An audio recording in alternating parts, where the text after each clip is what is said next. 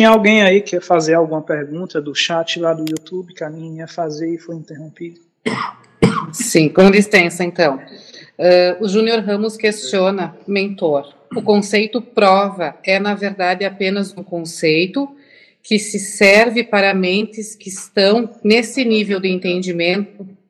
No fundo, não é prova, não existe prova. É algo mais profundo? Bom, moço. Sim, posso lhe dizer que sim, dentro da percepção de que alguns ainda têm essa, na verdade, a imensa maioria, vamos colocar de maneira mais apropriada, tem essa demanda por essa percepção de provação dentro do que compende a esse trabalho que estamos inseridos nesse momento. Para muitos, isso é um absurdo. Entenda.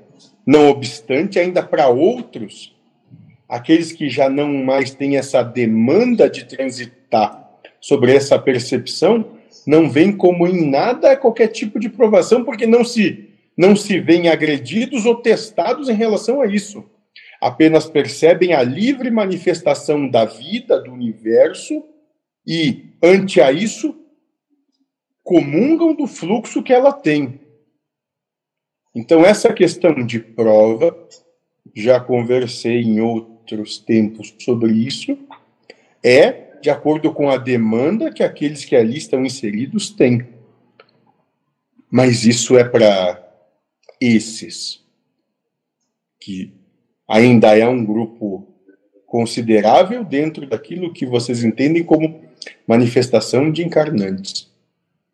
Só.